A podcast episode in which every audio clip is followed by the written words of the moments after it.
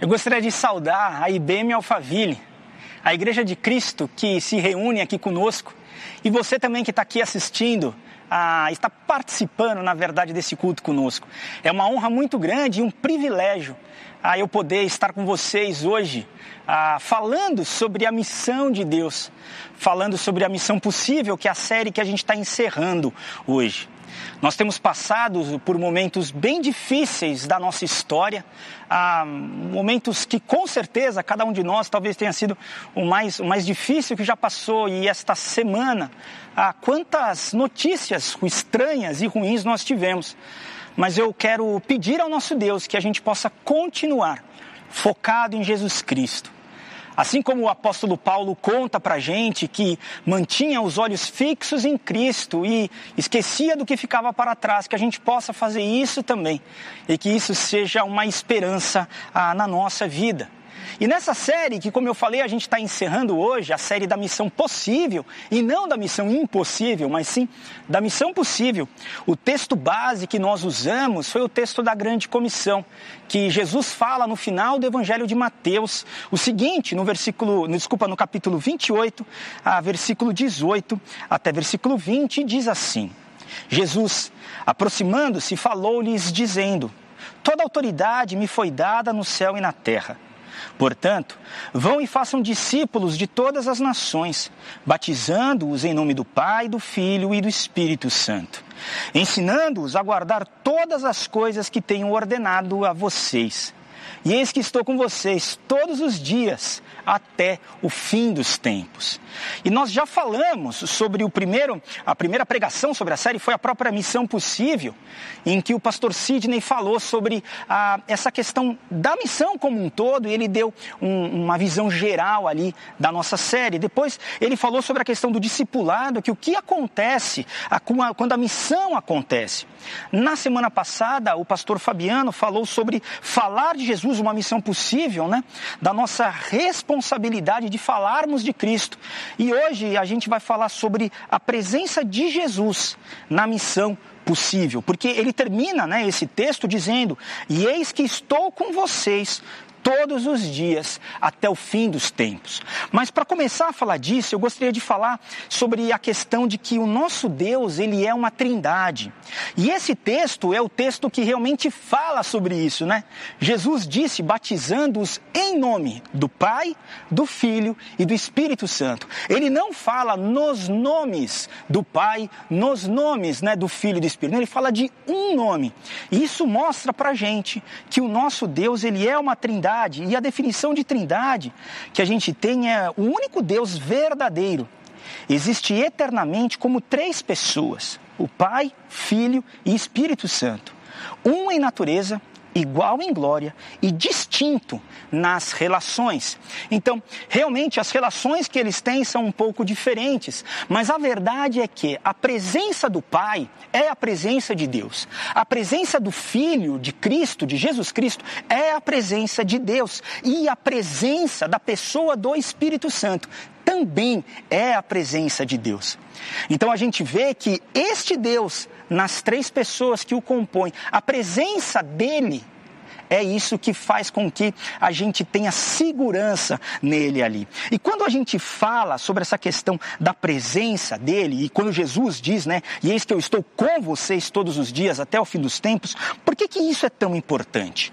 É tão importante porque a missão de Deus é algo tão grande que, na verdade, ela é uma missão impossível de ser cumprida sem a presença desse Deus. O que torna essa missão impossível em uma missão possível é, na verdade, a presença desse Deus. E para a gente falar, então, um pouco sobre essa questão da presença dele, eu gostaria de começar a história orando um pouco ah, para o Antigo Testamento.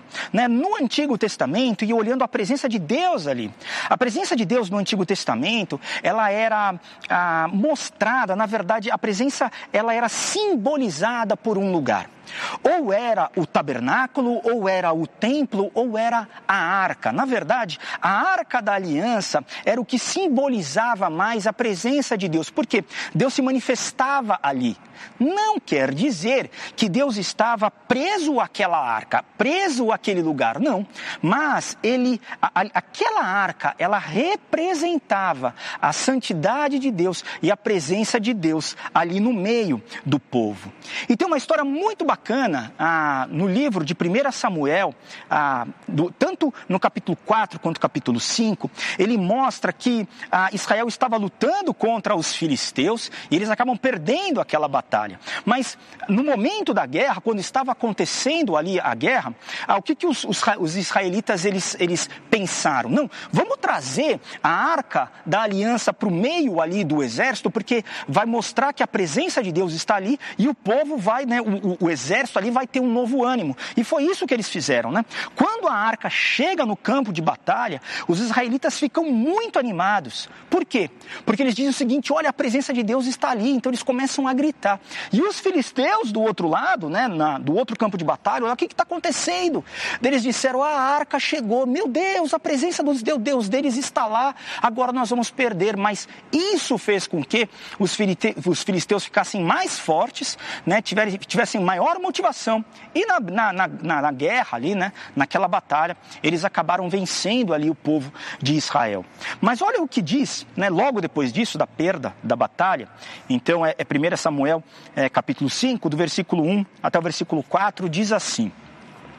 Os filisteus tomaram a arca de Deus e a levaram de Ebenezer a Asdod. Os filisteus tomaram a arca de Deus e a colocaram no templo de Dagon ao lado da imagem de Dagon. Dagon era ah, o grande rei, né, do, rei não, Deus dos filisteus. Eles achavam que era o maior Deus deles ali. Quando os moradores de Asdote se levantaram de madrugada, no dia seguinte, eis que Dagon estava caído com o rosto em terra, diante da arca do Senhor. Eles pegaram a imagem de Dagon e a puseram de volta no seu lugar. Levantando-se é, de madrugada no dia seguinte, pela manhã, eis que Dagon estava caído de bruços diante da arca do Senhor. A cabeça de Dagon e as duas mãos estavam cortadas e se encontravam na soleira da porta.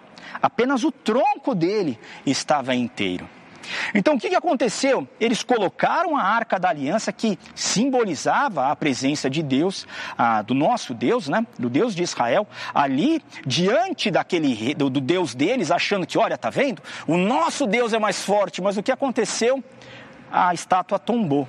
E além da estátua ter tombado, a estátua tombou, a cabeça foi cortada e as mãos também. Depois disso, Deus manda uma grande praga no meio dos filisteus, até que eles chegam e dizem o seguinte: gente, vamos mandar essa arca de volta para os israelitas. Ali, Deus ele está dando assim uma grande a, a, pragas em cima de nós, então não dá. Manda isso de volta. E a forma como eles fizeram foi muito interessante. Que, como é que eles fizeram para mandar de volta a arca ali para o povo de Israel?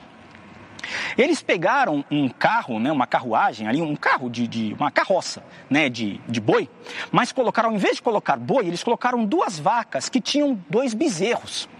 E por que, que eles fizeram isso? Porque uma vaca, né, ela não larga o bezerro dela, quando o bezerro ali está mamando, não larga. Então o que, que eles fizeram? Olha, a gente vai colocar as duas vacas hum, olhando para lá, né, para onde é, tem que voltar lá para Israel. E vamos pegar o bezerro deles e levar para o outro lado. Se as vacas voltarem para o bezerro, não foi Deus que fez. Se a vaca continuar, aí é realmente a vontade do Deus de Israel. E quando eles soltaram, as vacas saíram mugindo e foram embora e nem olharam para o bezerro deles, mostrando realmente do poder de Deus ali. Mas o que, que essa história mostra para gente? que quantos homens ou quantos soldados Deus realmente precisou para vencer os filisteus e para vencer o, o, possível Deus deles, que não era Deus, era só uma, uma imagem ali. Nenhum soldado. Então isso mostra o poder de Deus ali colocado e para cada um de nós. Na verdade, para vencer uma batalha, Deus não precisa de exércitos, porque Ele é Deus, Ele é soberano.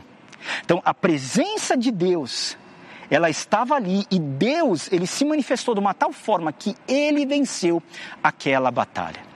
Mas olhando um pouco né, para o Antigo Testamento, em diversos outros locais, a gente vê que a presença de Deus, muitas vezes, ela estava ah, em um lugar. Ali, por exemplo, como ali na arca.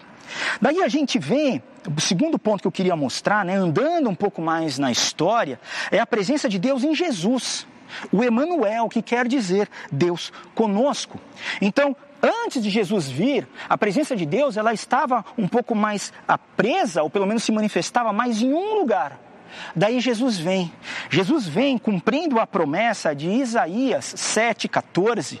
E tem o texto de Mateus 1, primeiro capítulo de Mateus, versículo 23, que diz assim: Eis que a Virgem conceberá e dará à luz um filho, e ele será chamado pelo nome de Emanuel. Emanuel significa Deus conosco.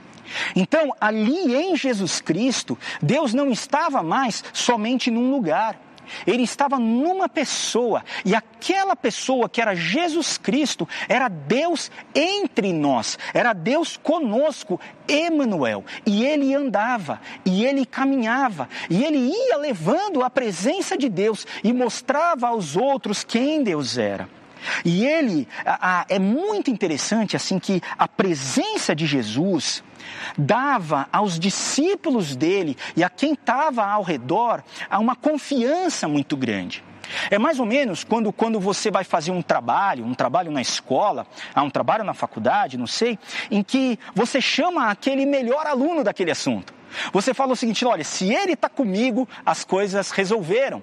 Ou no seu trabalho, quando você está numa equipe de trabalho e você sabe que aquela tal pessoa vai vir com você. Ou que o chefe, você tem um líder muito bom e você está numa reunião e você olha para ele e diz: e agora, o que a gente vai fazer? E ele sabe o que fazer. Então, esse era, era Jesus. Era isso que eles falavam. Então, a tinham aquelas situações né, que chegavam para Jesus e diziam assim: Olha, Jesus, acabou o vinho. O que Jesus faz? Eu transformo água em vinho. Jesus, não tem comida para todo mundo. Pode ficar tranquilo. Eu multiplico os pães e peixes. Jesus, a tempestade vai nos destruir. Fique tranquilo, eu acalmo a tempestade. Jesus está ali um aleijado de nascença, coitado dele. Fique tranquilo, eu curo o seu corpo, eu trago ele para a perfeição. Jesus, como eu faço para me chegar a Deus? Eu sou o caminho, a verdade e a vida.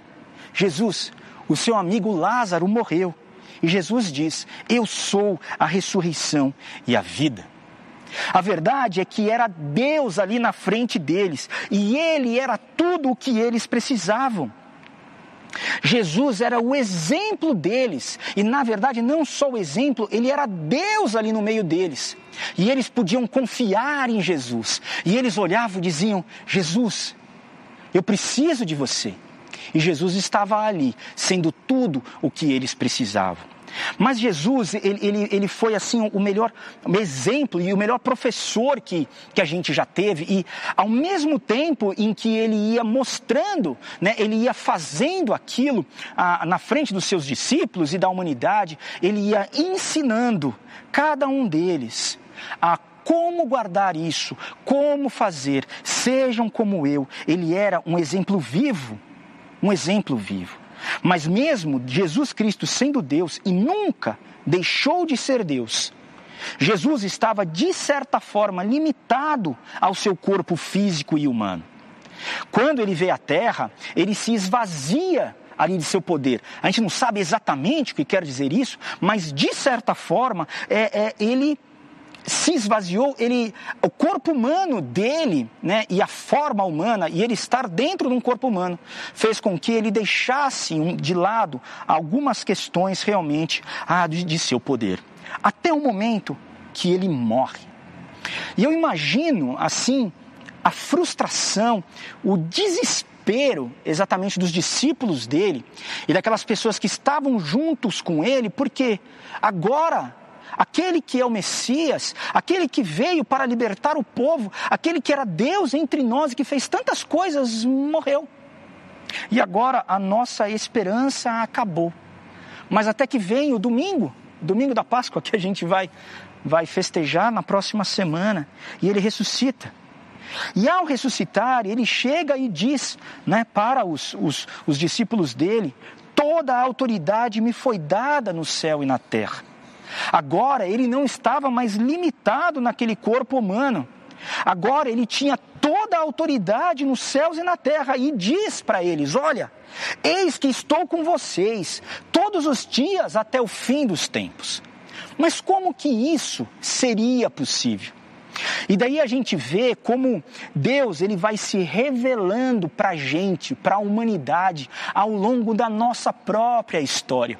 Por quê? Porque Ele é o Senhor da história.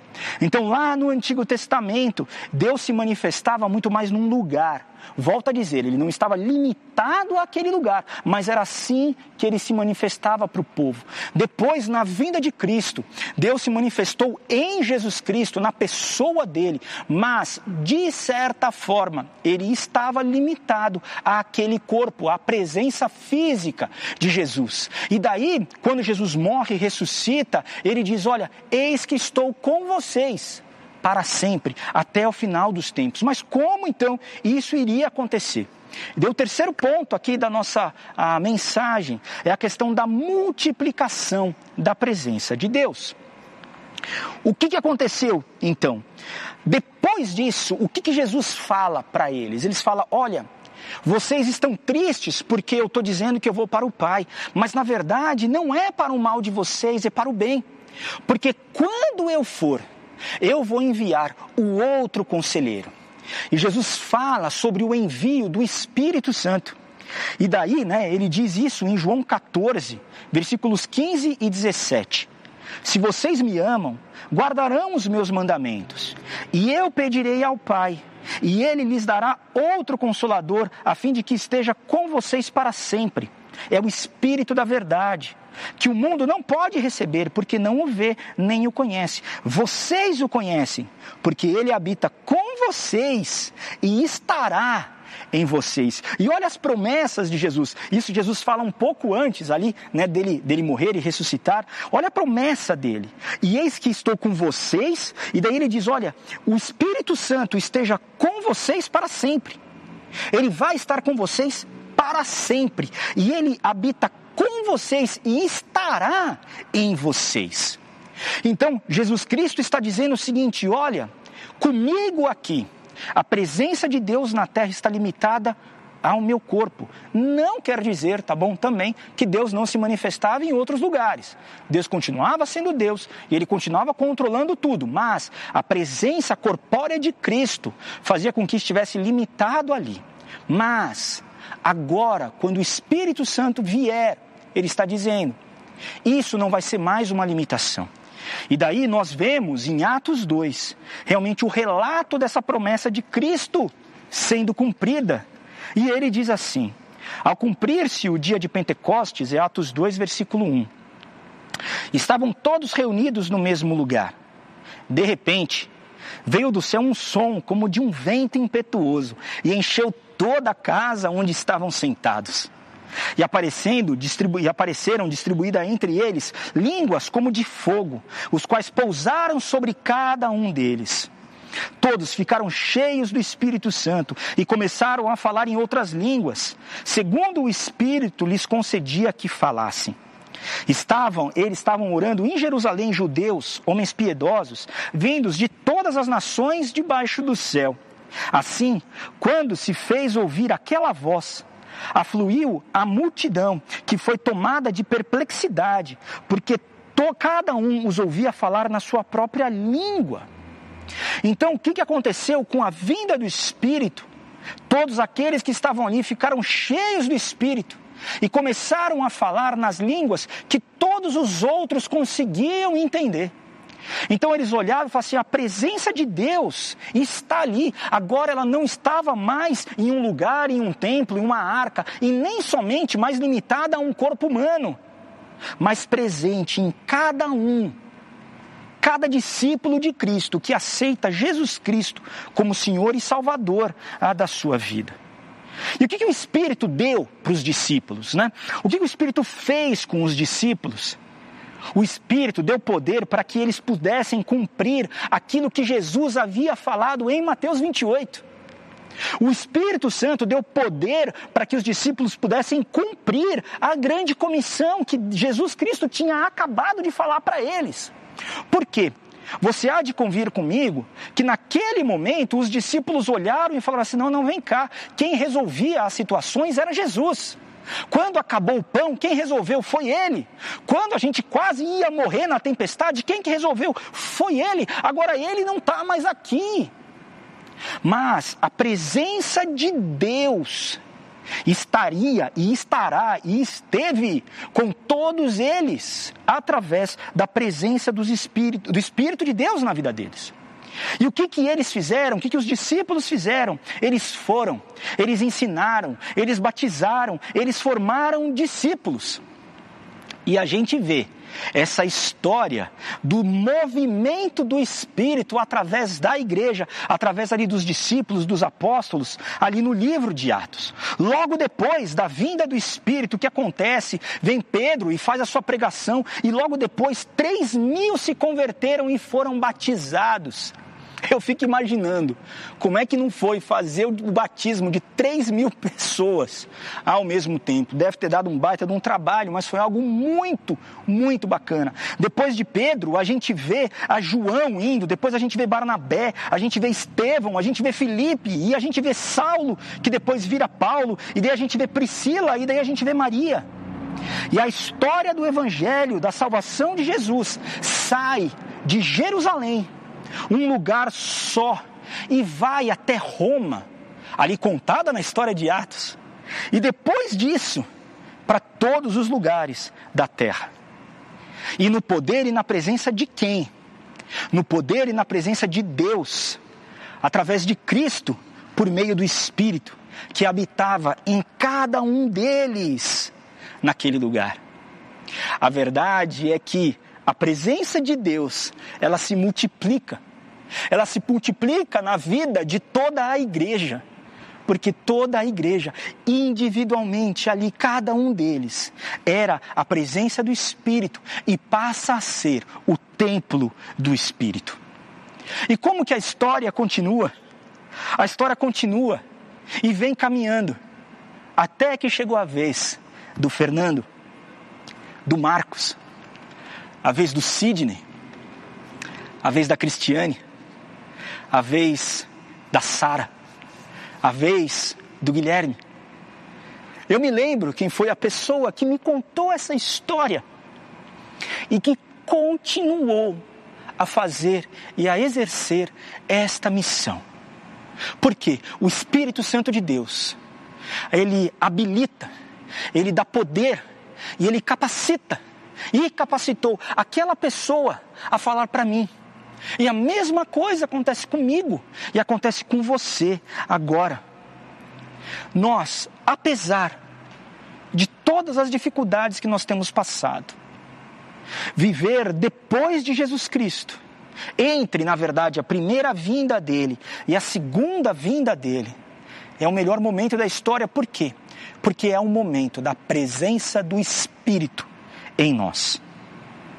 A presença do Espírito na igreja, a presença do Espírito na humanidade. E é através da presença dele e que nós seremos impulsionados, nós seremos, ah, teremos poder para poder cumprir a missão de Cristo. Aquela missão que é tão grande que ela é impossível tornar-se possível. E quais são, para a gente caminhar para o final, uns ensinamentos que a gente consegue ver dessa, dessa história, desse plano de Deus para a nossa vida? O primeiro ponto é que o mesmo poder de Deus está presente em nós. O mesmo poder de Deus está presente na minha vida e na sua vida. O mesmo poder que lá no Antigo Testamento venceu os filisteus sem nenhum soldado, nenhum. O próprio Deus fez isso. Ele habita em você. O mesmo poder que transformou água em vinho, que dominou a tempestade e a natureza, que ressuscitou pessoas dos mortos. O mesmo poder que guiou os discípulos de Jerusalém até todos os lugares da terra. Esse mesmo poder está em nós. Mas a gente precisa ter fé. Eu preciso ter fé que esse poder é o poder do Espírito Santo de Deus que habita em mim. O Espírito Santo de Deus é Deus e habita em mim. E a presença dele em mim é a presença de Deus. Segundo ponto é que todos nós somos responsáveis pelas nossas ações. Jesus foi enviado por Deus Pai ele diz: Olha, eu fui enviado pelo meu Pai. O que eu digo não vem de mim, vem dele. E o que Jesus fez? Ele cumpriu a missão dele. Os discípulos, eles foram enviados por Jesus Cristo e eles cumpriram a missão dele. Os pais da igreja, a igreja primitiva, o início da igreja e todos os outros discípulos, eles foram também enviados por Cristo e eles ouviram a voz do Espírito e cumpriram a sua missão. Tanto que nós estamos aqui hoje. Agora, é com você, é comigo. Este ano de 2021, o ano da pandemia de 2020 e de 2021, essa história do coronavírus é a nossa história. Esse foi o momento que Deus quis que eu e você estivéssemos vivendo eu gostaria, realmente, que fosse um momento não tão duro, não tão difícil, mas esse é o momento que nós temos. E o que, que eu vou fazer com isso? O que você vai fazer com isso? O que, que eu vou fazer com a presença do Espírito em mim? Com a presença de Cristo em mim? Com a presença de Deus em mim? Que voz eu vou ouvir? Será que eu vou conseguir colocar todas as minhas vontades debaixo de Deus Pai? Jesus Cristo fez isso. Quando Jesus Cristo está no Getsemane orando, e a gente diz que na luta ali, ele orou tão pesadamente que teve gotas de sangue caindo dele. Ele colocou a sua vontade debaixo da vontade de Deus Pai. Foi esse momento que Deus nos deu e separou para que a gente possa viver. E eu peço para Ele, para que eu possa colocar sempre a minha vontade debaixo da dele. O terceiro ponto é que nós precisamos aprender a ouvir a voz do Espírito e deixar com que ele domine a nossa vida. Eu preciso discernir a voz do Espírito. Que voz que você tem ouvido? Eu preciso discernir a voz de Deus na minha vida, a voz de Cristo na minha vida, através do Espírito, que fala ao meu espírito que eu sou um filho amado dele. E eu deixo esse Espírito de Deus dominar a minha vida. Então, a cada dia, a cada momento, eu coloco a minha vontade, a minha vontade de fazer aquilo que eu acho que tem que fazer, debaixo da vontade deste Deus.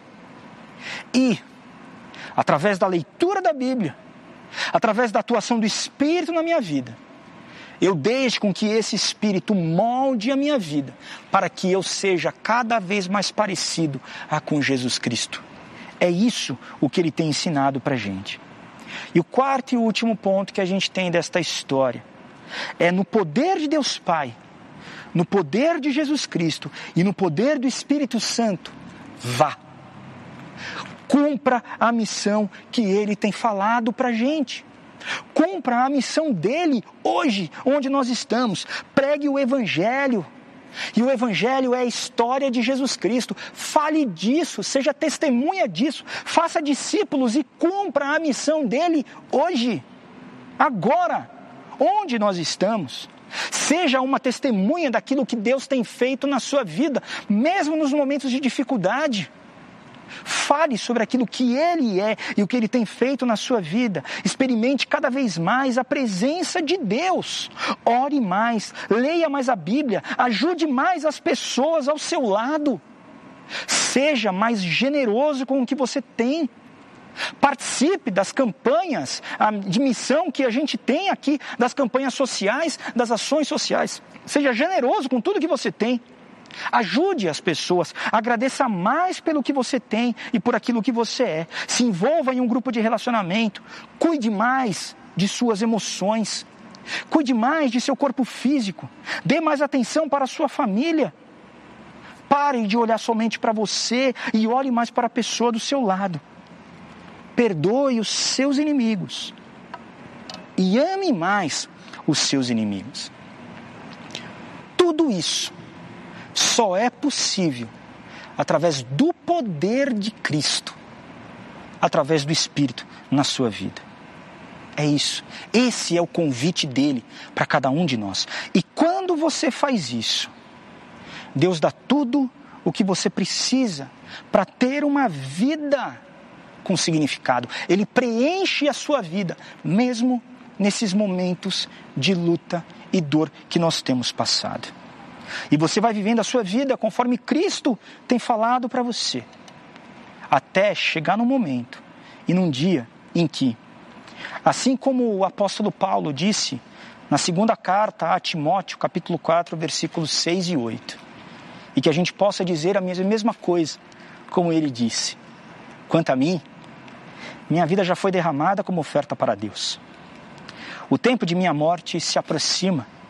Lutei o bom combate terminei a corrida e permaneci fiel. Agora, o prêmio me espera. A coroa de justiça que o Senhor, o justo juiz, me dará no dia de sua volta.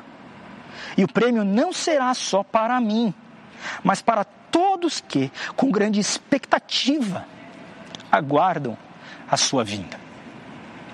A verdade é que nós, como igreja de Cristo, nós aguardamos a vinda dele como escrito no final do livro de Apocalipse, no final da nossa Bíblia.